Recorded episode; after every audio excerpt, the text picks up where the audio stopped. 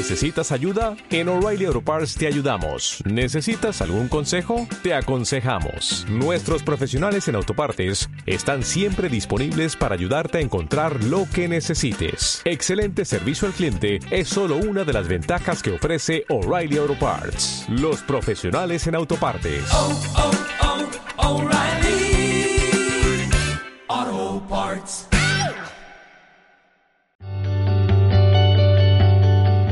Extraordinaria tarde amigos de Hacks, ¿cómo están? Espero que estén muy bien. El día de hoy quiero platicar con ustedes. Hemos estado con temas intensos, ¿no creen? Bueno, quería hacer una plática con ustedes al respecto de, de Dahmer y ciertas series que, que es- han estado saliendo los últimos días. Bueno, creo que ya tenemos un buen rato. Teóricamente nos causa cierto morbo aprender sobre los asesinos seriales. A mí en lo personal, más que morbo, creo que me causan muchísima curiosidad porque una de sus características es que son personas muy, muy inteligentes. La mayoría de ellas son personas brillantes. Entonces, creo que es también interesante entender por qué una persona que es brillante y con muchísima inteligencia decide irse hacia una forma brutal de relacionarse con los demás. Y entiendo que mucho de esto tiene que ver con extrema violencia que viven durante su infancia, tienen un padre ausente, su, su entorno es muy, muy, muy agresivo. Y algo que yo estuve pensando, porque como se imaginarán, dada mi curiosidad o dada mi, mi interés por ellos, he visto muchos documentales y muchas historias al respecto de asesinos seriales, y la mayoría de ellos, eh, pues sé básicamente que, cuáles fueron sus historias y cómo es, cómo se relacionan. Y algo que a mí me llamó mucho la atención cuando empezaban a salir todos los conflictos sobre Dahmer, porque fue una serie que salió creo por octubre del año pasado, noviembre creo. Fue una serie que fue muy criticada porque dijeron que no se daba el respeto suficiente a las víctimas de esta persona. Y la verdad es que yo la vi y a mí no me pareció que no se diera la crítica, no se diera el respeto suficiente a, las personas que, que fallecieron por manos de esta persona. Al contrario, creo que se dio mucho tacto en ciertas cosas que se tuvieron que abordar. Desafortunadamente, creo también que a veces nos la pasamos maquillando muchas estas historias y por eso es que muchas personas terminan incluso proponiéndoles matrimonio enviándoles dinero teniendo una relación hasta cierto punto mm, no me gustaría decir en- en- enferma o fuera del límite, porque al final yo no soy quien para decirlo, pero creo que sí fuera del límite de lo que podría ser. ¿Por qué? Porque yo creo que es importante dedicarles tiempo a los asesinos, a los asesinos seriales, conocerlos y entender qué es lo que los lleva a, a convertirse en ello, más que el alabarlos. El objetivo es cómo puedo yo prevenir esa conducta que ellos están teniendo para obviamente en las siguientes generaciones no repetir esos mismos patrones. Por ahí también dicen que pues es natural o normal que de ciertos porcentajes de la población terminen viviendo o teniendo estos desvíos, así como hay algunos animales que terminan comiéndose a sus cachorros. Entonces creo que quizá también la brutalidad es parte de nuestra esencia como animales. Indistintamente, yo creo que muchos no estarán de acuerdo conmigo si piensan que, son, si se son religiosos y obviamente ven al humano como un ente más allá, pero creo que indistintamente de lo que nosotros pensamos biológicamente, nuestro ADN, nuestras características fisiológicas, pueden darnos el hecho de que somos mucho más similares a los animales de lo que algunas personas o algunas teorías quisieran creer. Y creo también que parte de esto es entender nuestra naturaleza como partes integrantes de, de, de, la misma estructura natural que tenemos. Entonces, creo que por eso algunos de estos documentales pueden ser relevantes, más allá del morbo o la curiosidad que nos pueden causar. Y creo que es importante hablarlo con sinceridad y a veces incluso un poco crudo, como fue el caso a lo mejor que le pareció a muchas personas sobre el documental de Dahmer, porque fueron explícitos en algunas cosas sobre lo que ocurrió. Pero creo que parte de ese proceso de entender quiénes somos es también entender qué es lo que nuestra sombra, digamos, como seres humanos. Y cuando tú entiendes la sombra, entonces quizá podríamos entender que la perspectiva no es hacia allá. Creo también que a veces nosotros podríamos ser asesinos, no, no sé si seriales, no sé si todos pudiésemos juntar la suficiente ira y frustración contra el mundo como para mantenerlo sistemáticamente en el tiempo. Pero creo que todos nosotros podemos desarrollar estas conductas irascibles, violentas. Podemos matar a alguien en un momento de ira. Entonces creo que también es importante comprender que está en nosotros como personas que no todos vivimos las mismas características, las mismas condiciones, eso es cierto. Y lo que vivimos es un determinante de nuestra personalidad, también es cierto. Pero creo que si nosotros nos permitimos el irnos saliendo por la tangente y el terminar entonces fomentando ira dentro de nosotros, vamos a terminar en una situación compleja. Por ejemplo, yo no sé si a ustedes les pasa, pero a veces tenemos amigos que en cada fiesta es terminar en golpes cada fiesta es terminar discutiendo con alguien. Incluso hay veces que les llamamos mala copa, o no sé si se les siga llamando de la misma forma, pero decíamos, no, no salgamos con fulano o con fulana porque son mala copa y cada fiesta que salimos es terminar en un conflicto terminar peleándose a golpes. Y esto es porque vamos permitiendo que las actividades de manera constante que vamos realizando se conviertan en hábitos. Entonces llega un momento en el que es normal. Es normal golpear al otro, es normal bajarme de un auto en un semáforo porque alguien me dijo algo que no me gustaba y golpear a esa persona. Es normal azotar mi celular contra la pared cuando mi pareja no me escucha. Es normal caer en esta clase de situaciones cuando para ti así lo permites. Tampoco estoy satanizando la ira. Al final es parte de, nuestra composición cerebral. Si no fuese una emoción que formase parte de nuestra composición cerebral, no lo sentiríamos. Entonces, es normal sentir coraje, es normal enojarnos, es normal sentir ira, es normal frustrarme, es normal quizá odiar a alguien. Pero la pregunta sería, ¿por cuánto tiempo decides tú enfrascarte en esa emoción? Es decir, es normal que en este momento me equivoque al estar grabando y me termine enojando conmigo misma. Eso es totalmente normal. Pero ¿cuánto tiempo después voy a terminar con esta emocionalidad incluso en contra mía? Porque a veces somos muy malos jueces de nosotros, más allá de lo que vivimos con los demás.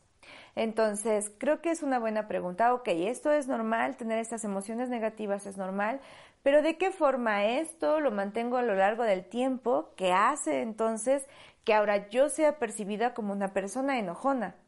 Cuando no soy enojada, a veces me enojo, claro, es, es normal que a veces me enoje, pero si lo mantengo a lo largo del tiempo, entonces me empiezo a autopercibir o los demás empiezan a percibirme como una persona que se enoja mucho y que todo el tiempo está enojada y que no le puedes decir nada.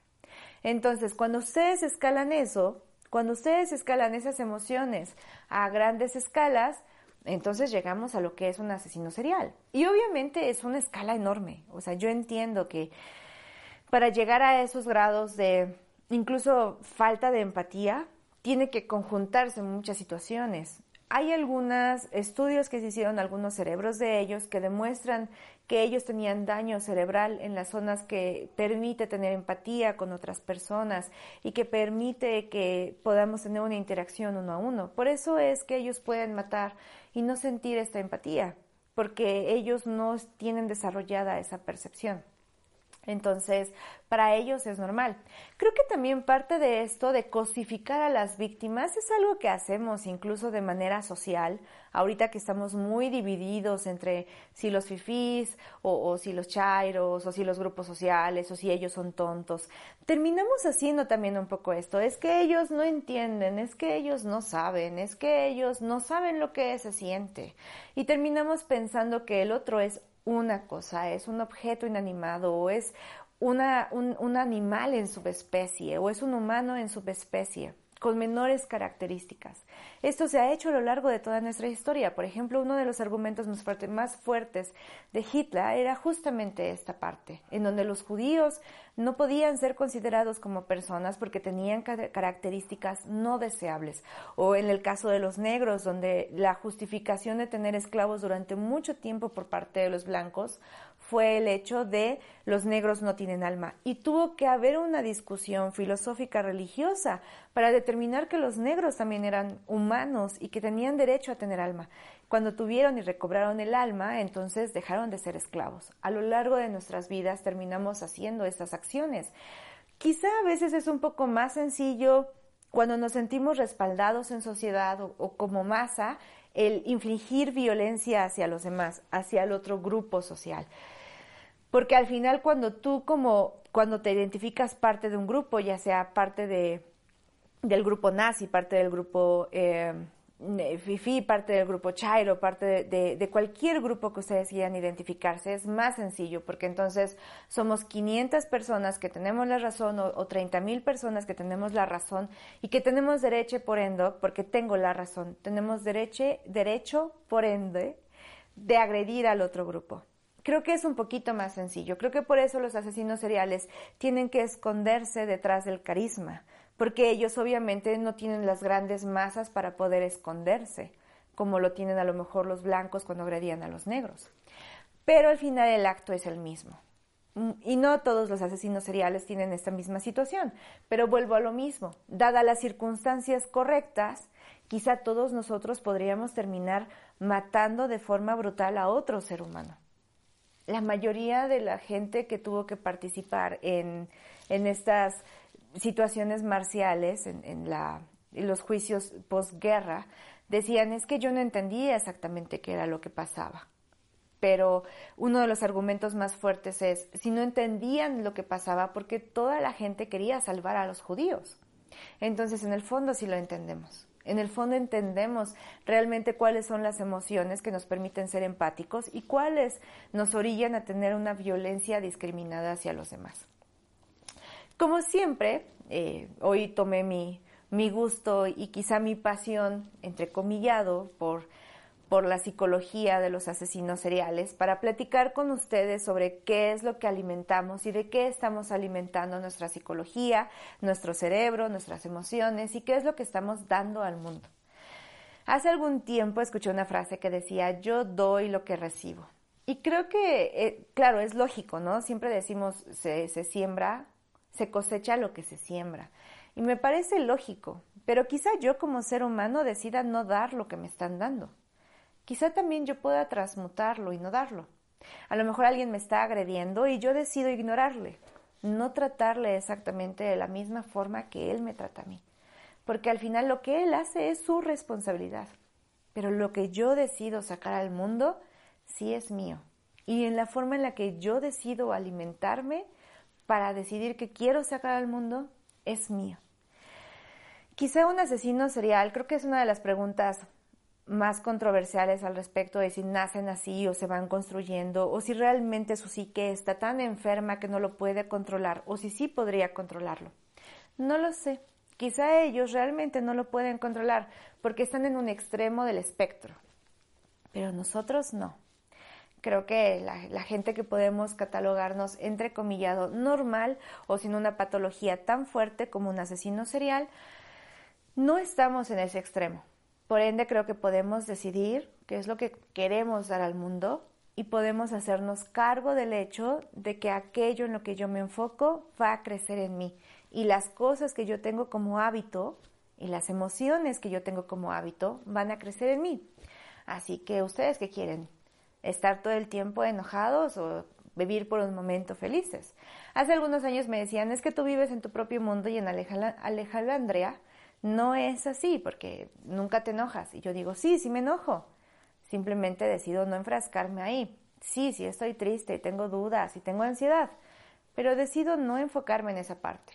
También me decían, es que te engañas porque como no ves noticias y no te enteras de nada malo del mundo, simplemente vives en una burbuja. Y no, yo estoy consciente de lo que pasa en el mundo, de las cosas malas que pasan en el mundo. Muchas de ellas incluso las he sentido yo. He tenido versiones de mí que han sido nefastas. Pero creo que por lo mismo, porque estoy consciente y real, decido en qué enfocarme. Y así puedo pasar 10 minutos pensando en el riesgo que corro de salir de casa y de que me maten. Sí, es una realidad. Pero entonces decido salir de casa y disfrutar el tiempo que tengo. Y más en este país que tenemos, ¿no creen? Estamos en un país con extrema violencia. Así que, pues quizá lo mejor sería disfrutar el tiempo que tenemos. En fin, creo que por ahí va la idea.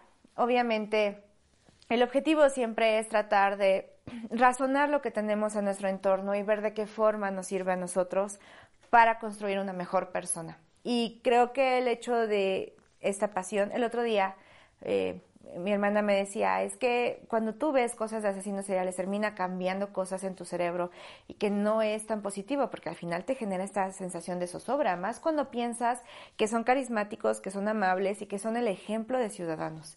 Y que por ahí, por eso Ted Bundy decía, hay muchísima gente más eh, que, con la que podrías correr riesgo más de la que tú puedas imaginar. Pero creo que mi intención, más que pensar que el mundo es un lugar inseguro, mi intención siempre es enfocarme en sí. Es un lugar inseguro, ¿qué podemos hacer para construirlo distinto? Hasta ahí la moraleja del día de hoy. Creo que después podría regresar si les interesa este tema. A mí el cerebro es algo que me apasiona y me gustaría quizá platicarles un poco más al respecto del cerebro, porque cuando yo empecé a estudiar un poco más sobre mi cerebro, me ayudó a entender muchas cosas que yo no entendía sobre mí. En fin, les mando un fuerte, fuerte abrazo y si se ven de una buena serie que haya salido sobre asesinos seriales, no, no olviden que puedo verla con todo gusto. Recuerden que pueden vernos en todas las redes sociales, en todos lados estamos como Sax Magazine y siempre estoy al pendiente de sus comentarios, siempre entro yo y leo lo que ustedes nos escriben o en el correo editorial saxmagazine.com. Les mando un abrazo, nos vemos pronto.